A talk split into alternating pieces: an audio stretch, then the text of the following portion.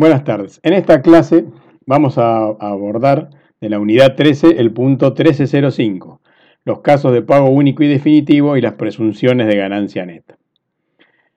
Bien, recuerdan que habíamos estado viendo que de la impuesto determinado se restaban las retenciones, pero habíamos dicho que las retenciones de pago único y definitivo, esas quedaban afuera de ese mecanismo para llegar al saldo del impuesto. Estas retenciones de pago único y definitivo, las más importantes son cuando el impuesto, el beneficio recae sobre un no residente. Estos sujetos quedan alcanzados por el impuesto a las ganancias, ¿no es cierto? Cuando las ganancias que obtienen esos no residentes son de fuente argentina y ya analizamos en la clase especial específica cuando una ganancia era de fuente argentina y que el mecanismo de retención era como el contribuyente se encontraba eh, fuera del país y que era difícil pedirle que presentara una declaración jurada y por ahí mucho más difícil eh, el fisco, la tarea se dificultaría porque tendría que ir a buscar a contribuyentes en cualquier lugar del planeta para que verificar si los datos que hubiera presentado ese contribuyente del exterior son correctos. Entonces, bueno, todo eso se simplifica, aun cuando se pierde, digamos, la precisión de determinar el impuesto en forma exhaustiva en base al mecanismo de determinar la renta en base cierta, a través de ese mecanismo que es la retención que hace el agente pagador, que cuando le tiene que pagar el, el, monto de la prestación al del exterior y si esa ganancia de fuente argentina, se hace cargo de retener el impuesto y esa retención queda ahí como pago único y definitivo y no hay más nada que calcular ni revisar. Entonces, los no residentes van a ingresar el impuesto por esas ganancias de, fuente argentina y nunca van a ser titulares de la obligación tributaria. El fisco no los puede ni llamar por teléfono para preguntarles, miren, usted tuvo una renta y el agente de retención no pagó, porque justamente el agente de retención actúa en lugar de, sustituyendo al sujeto del exterior. Ahora, ¿qué pasa? Como el agente pagador no puede conocer todos los elementos para calcular la ganancia, la norma le, da una carga de decir, vos te tenés que ocupar de pagar el impuesto del beneficiario del exterior, bueno, la ley establece el problema y busca una solución y que es justamente determinar la retención de pago único y definitivo y sobre la base presunta para que el trabajo del agente pagador sea un trabajo sencillo. Bien, ¿cuáles son las normas que determinaban la renta sobre base presunta? Bueno, esas estaban estipuladas en los artículos 6 a 18 de la ley, que establecen cuáles son los criterios, ¿no es cierto?, para establecer la ganancia de fuente argentina. Y de esas ganancias de fuente argentina, si el que la obtenía un beneficiario del exterior, quedaban alcanzadas para estos sujetos. A su vez, algunas de esos artículos, no todos, también establecían la forma de determinar la renta de fuente argentina en cuanto al quantum y establecía que la ganancia neta se obtenía como un porcentaje de la ganancia bruta. Por otra parte, para el resto de los casos no enumerados en esas situaciones, que estaban en esos artículos 6 y siguientes, las demás situaciones están reguladas en el título 5 de la ley, que son los artículos 102 a 104, donde ahí se establece la base imponible para los beneficiarios del exterior de toda renta que puedan llegar a, obtener que en los casos en que la misma sea de fuente argentina. Y entonces nos encontramos que esta base imponible para estos sujetos que va a dar origen a la retención de pago único y definitivo se encuentra, digamos, focalizada en dos sectores bastante lejanos, si se quiere en la ley, los artículos 6 y siguientes, y luego volvemos a hablar del tema recién en el artículo 102 cinco títulos después en la estructura de la norma. ¿Cuáles eran las presunciones del título 1 que ya habíamos analizado cuando vimos el tema fuente? El artículo 10, las empresas de transporte internacionales, cuya renta, se acuerdan que era el 10% de la ganancia bruta de los pagos para estas empresas del exterior. En los casos de operaciones con contenedores, la renta, era el 20, la renta neta era el 20% de los importes brutos. En las agencias de noticias la renta era del 10% del importe bruto cuando se le paga a agencias de noticias internacionales. En los casos de retrocesiones de seguros y sesiones de prima la renta era el 10%. En el caso de películas extranjeras, transmisiones de radio y televisión, en ese caso la renta neta era el 50% de la renta bruta. Ahora, había otras situaciones que se calificaban como ganancia de fuente extranjera, como por ejemplo, ¿se acuerdan que comenzamos a hablar de los derechos reales sobre bienes en el, en el, en el país, de rentas que se utilizaban económicamente en el exterior, la enajenación de acciones, etcétera, que no tenían establecidos estos porcentajes. Y entonces son situaciones en las que la ley los calificó de fuente argentina, pero esas normas, que decíamos van del 6 al 18, no establecen cómo se va a calcular la renta, qué porcentaje le es aplicable. Entonces, algunos artículos sí lo precisan y otros no. ¿Cómo vamos a solucionar para esas rentas de fuente argentina tipificadas desde el 6 al 18 cuando nos encontremos con un beneficiario del exterior que no esté en estos artículos? Vamos a ir a buscar las normas del título quinto. Y entonces, ¿qué dice el título quinto? Y ahí empiezan a aparecer algunas nuevas situaciones que empieza a contemplar. Y entonces lo que establece es, cuando se paguen utilidades, ¿no es cierto?, a beneficiarios del exterior, que sean empresas argentinas, que estén dentro de las sociedades de capital en los apartados 2, 3, 6 y 7, y también los establecimientos permanentes del artículo 73, inciso B,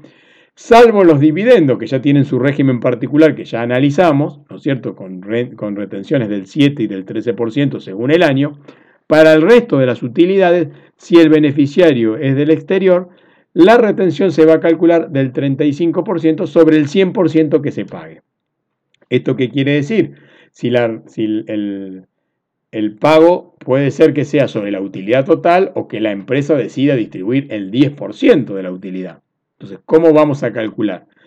Bueno, si nos encontramos en las sociedades del artículo 53, inciso B, que eran aquellas en las que la sociedad no era sujeto pasivo de la obligación tributaria, sino que era cada uno de los socios, y nos encontremos justamente con que uno de esos socios de esa sociedad de la sección cuarta está residiendo en el exterior, en ese caso la retención se va a practicar como el 35% de la utilidad impositiva,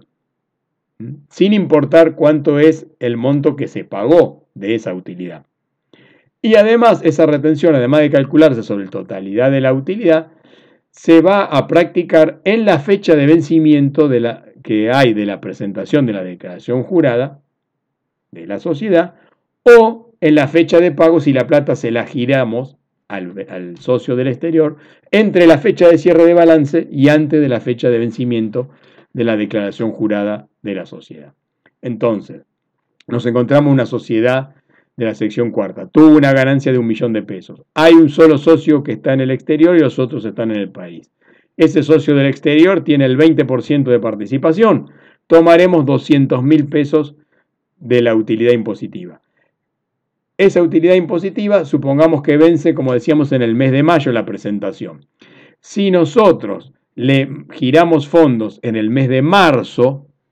aunque esos fondos no sean sobre el 100%, o sea, sobre los 200 mil pesos de utilidad, supongamos que le giramos 50 mil pesos nada más, vamos a calcular el 35% de los 200 mil y en el momento de pagarle le vamos a retener el impuesto sobre el total del resultado impositivo, más allá de cuánto es el resultado contable. Si entre la fecha de cierre y la fecha de vencimiento nunca le pagamos, en la fecha de vencimiento la sociedad va a tener que practicar la retención y la constituye la norma en responsable del ingreso del gravamen. Es decir, aquí ya no está reteniendo, sino que en algún caso está asumiendo en forma propia el esfuerzo de pagar ese 35%. Por supuesto que en ese caso, que cuando luego de la fecha de vencimiento le girara en el próximo giro de fondos que le haga el beneficiario del exterior, tendrá el derecho de quedarse con ese dinero que, le que tuvo que afrontar de su propio bolsillo la sociedad para asegurarse de que el impuesto realmente lo sufre el beneficiario del exterior. En este caso que teníamos el 35% de 200 mil, si llegado mayo no se pagó, cuando le haga el giro en el mes de octubre, como el impuesto se ingresó en el mes de mayo, no habrá que hacer la retención para ingresarla al fisco, sino que habrá que practicar la retención para recuperar el dinero que la sociedad tuvo que poner de su patrimonio. En los casos de, contratos de transferencia de tecnología que están regulados por la ley 22426, el inciso A del artículo 104 establece que la ganancia neta será el 60% del importe pagado por servicios que tengan que ver con asistencia técnica, ingeniería o consultoría. Bien, siempre y cuando esos servicios no se puedan obtener en el país. Si fueran obtenibles en el país,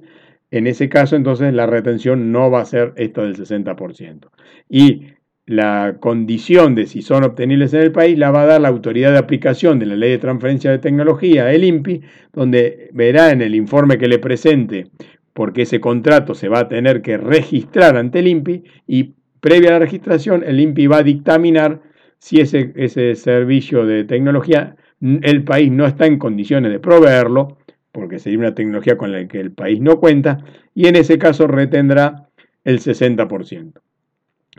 En caso contrario, es decir, que, el, el, servicio se pueda obtener en el país, pero yo igual opté por elegir una empresa extranjera, o el contrato, a pesar de que no se podía obtener en el país, no fui al INPI a registrarlo, no produje el acto administrativo de registración ante la autoridad de aplicación, en ese caso, la retención va a ascender al 80% en vez del 60% del importe pagado. A su vez, este porcentaje del 80% también se va a utilizar para las sesiones de derechos o licencias para la explotación de patentes de invención, es decir, permiso para explotar una patente, ya no para asistencia técnica. En todos los casos se va a aplicar el 80% sin importar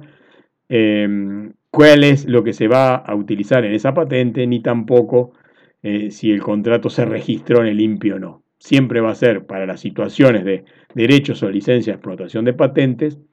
y demás otro objeto de la ley de transferencia de tecnología, como por ejemplo modelos o algún otro elemento que no se trate de asistencia técnica, ingeniería o consultoría,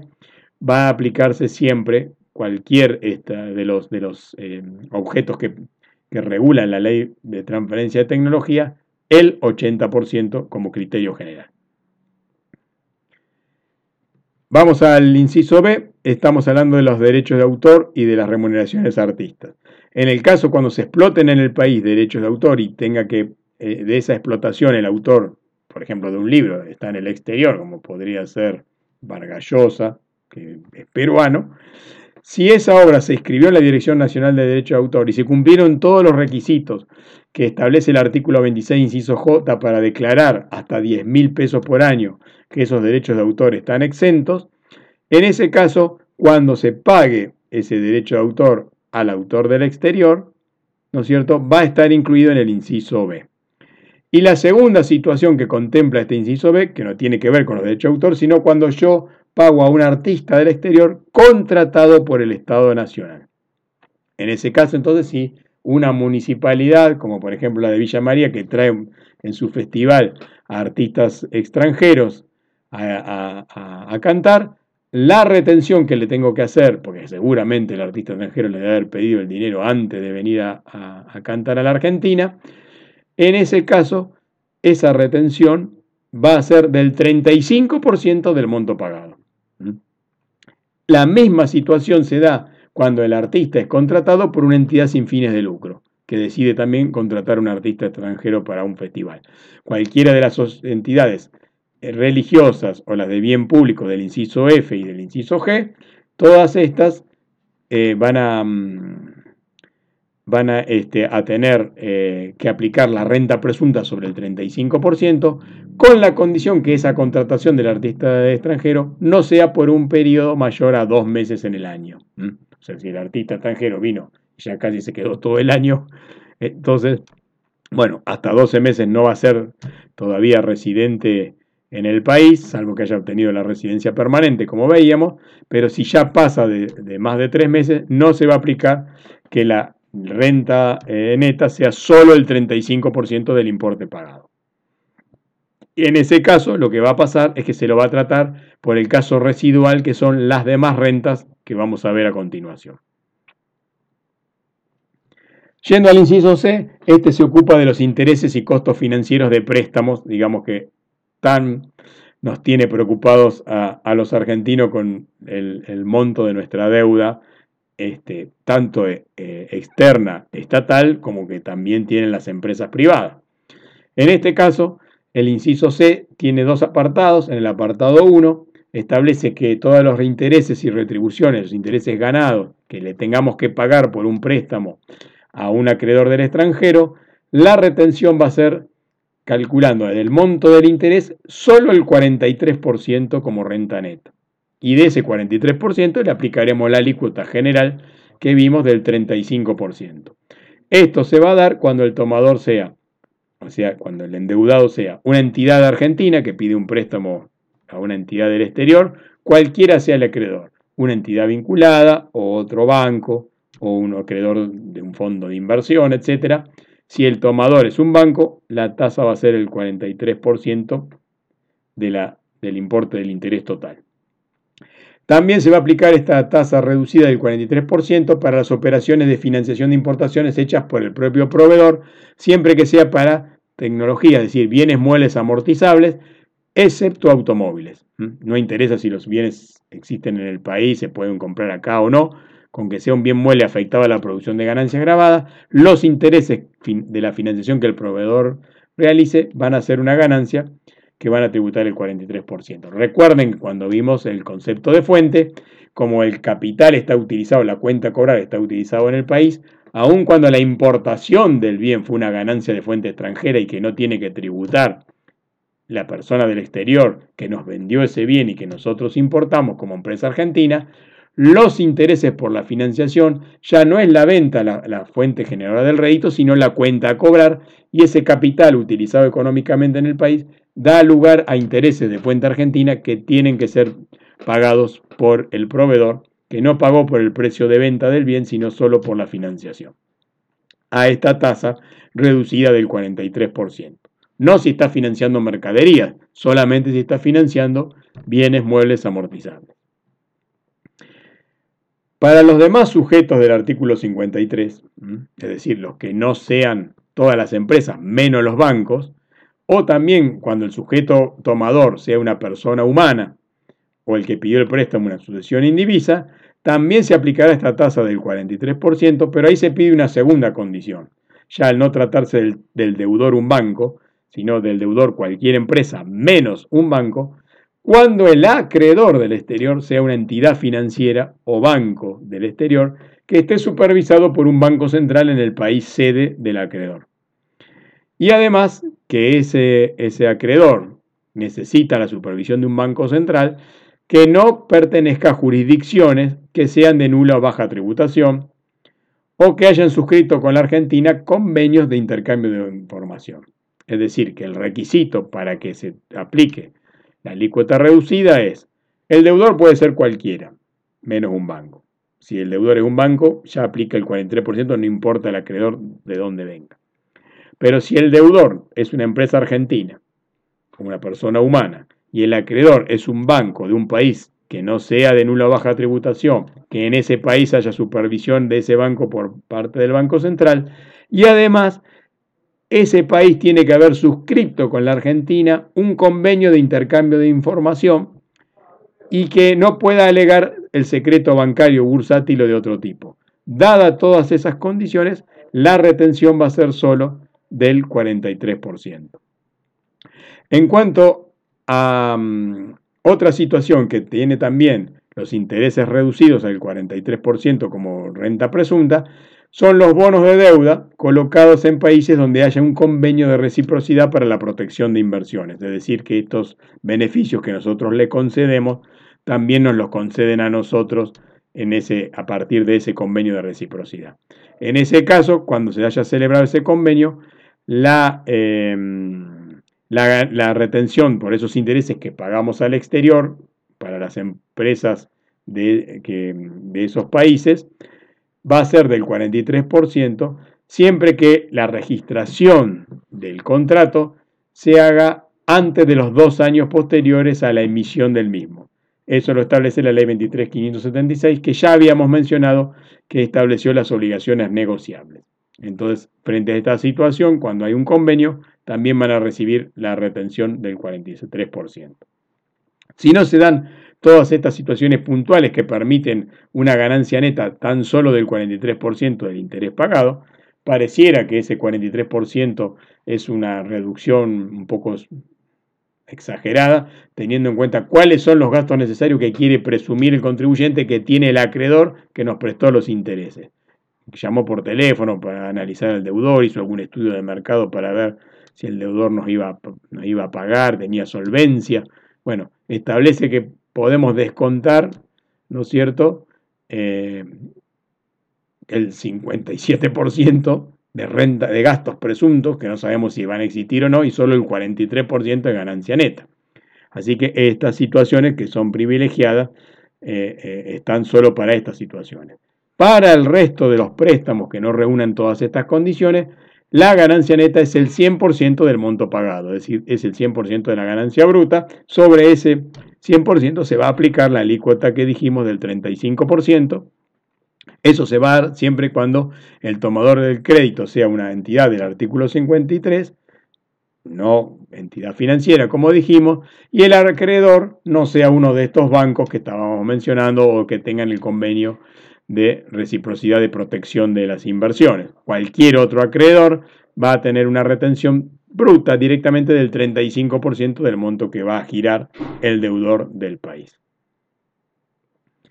Bien, Luego vamos al inciso D, donde aquí también sigue tratando el tema de los intereses y costos financieros en préstamos, y volvemos a una situación donde aparece el 43% de los intereses. En este caso son cuando queremos fomentar, digamos, la colocación de entidades financieras, cuando una persona del exterior tiene, no tiene la mejor idea que poner plata en un plazo fijo en una caja de ahorro en el país. Esto en realidad son situaciones que más bien se dan cuando son o entidades vinculadas o es una persona que por ahí vivió en el país y se fue a, a, vivir a, otro país, a España o a un país vecino y dejó dinero aquí en la caja de ahorro. Cuando le voy a pagar a ese beneficiario del exterior, el banco le va a retener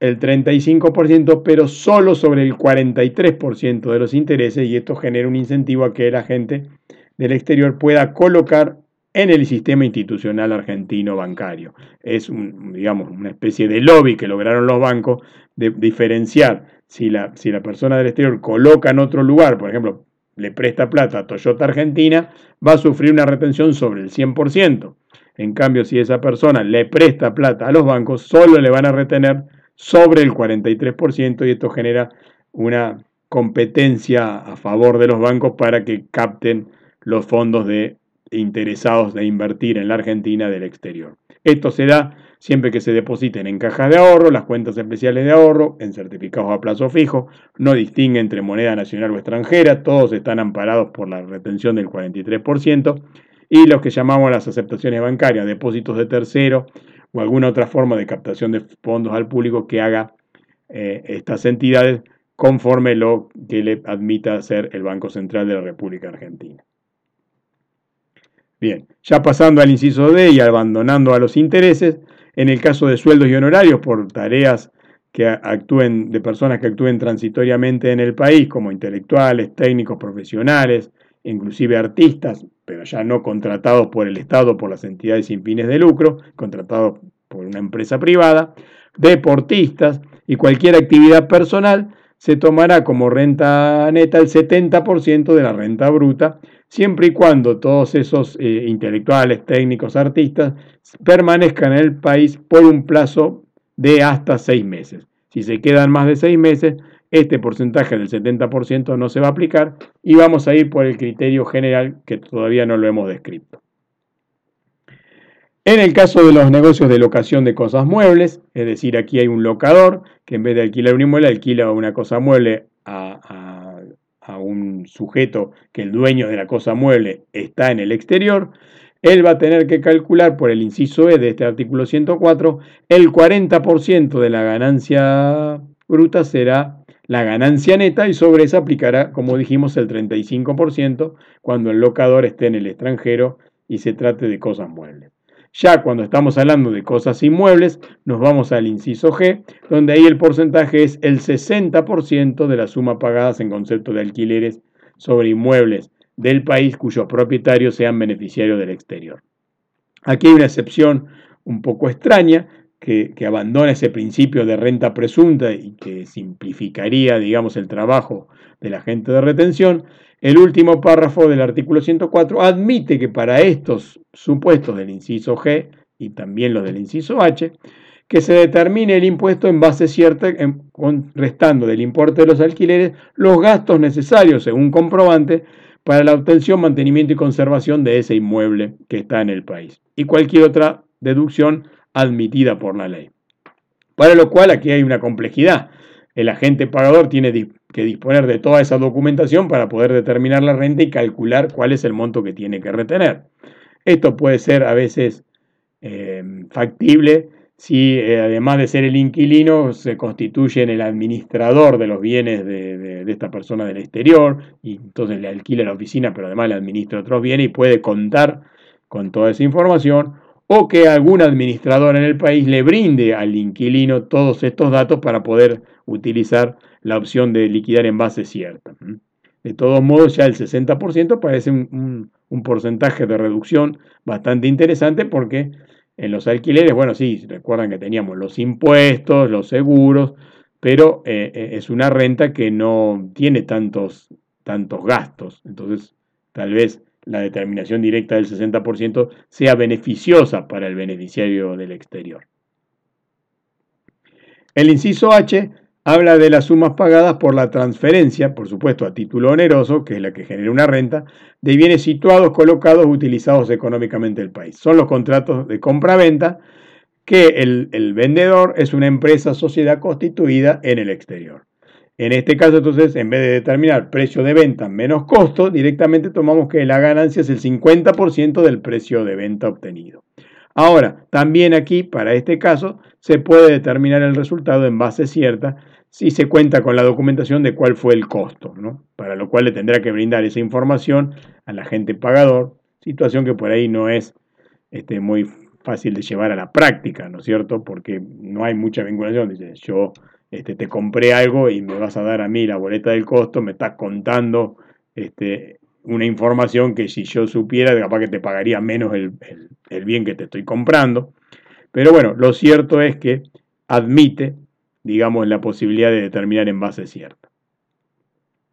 Y finalmente tenemos el, el, residual, que es el que se aplicaría para todas las situaciones, como decíamos, no contempladas, es decir, si no están en los artículos 10 a 14 y no están en los otros incisos del A al H del artículo 104, todas las demás rentas que obtenga un beneficiario del exterior por sus ganancias de fuente argentina van a calcularse la renta neta como el 90% de las rentas brutas, es decir, de la suma pagada, y de ahí se va a aplicar el ya remanido 35%.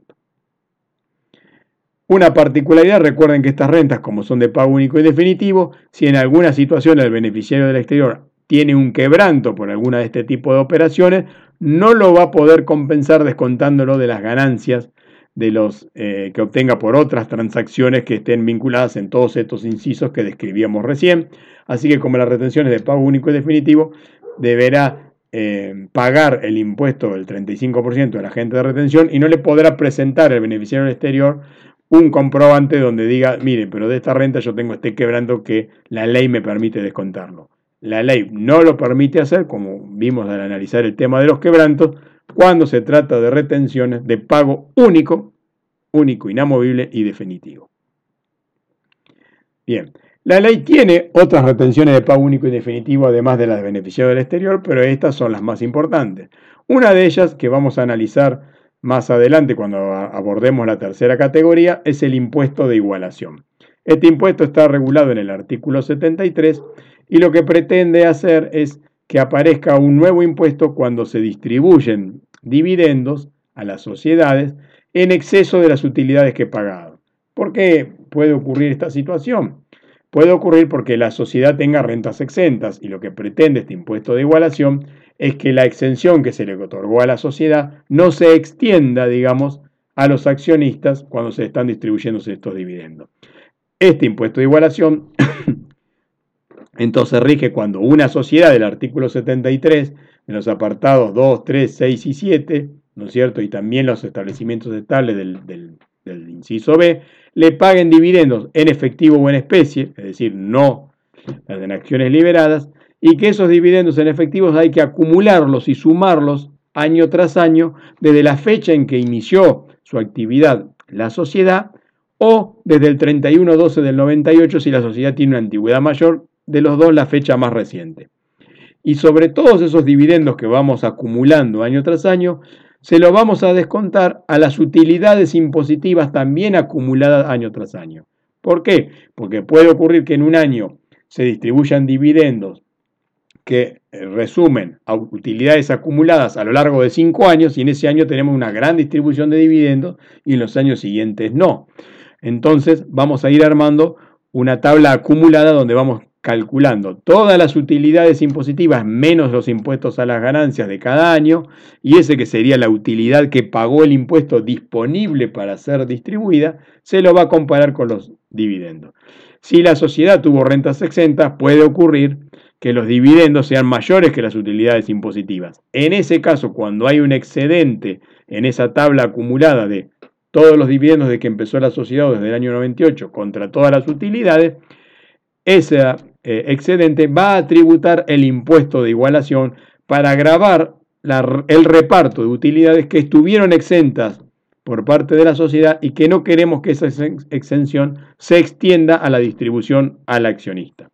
Y entonces las sociedades van a retener como pago único y definitivo, sin ninguna apelación, el 35% de ese excedente. Esto, digamos, solo va a estar eh,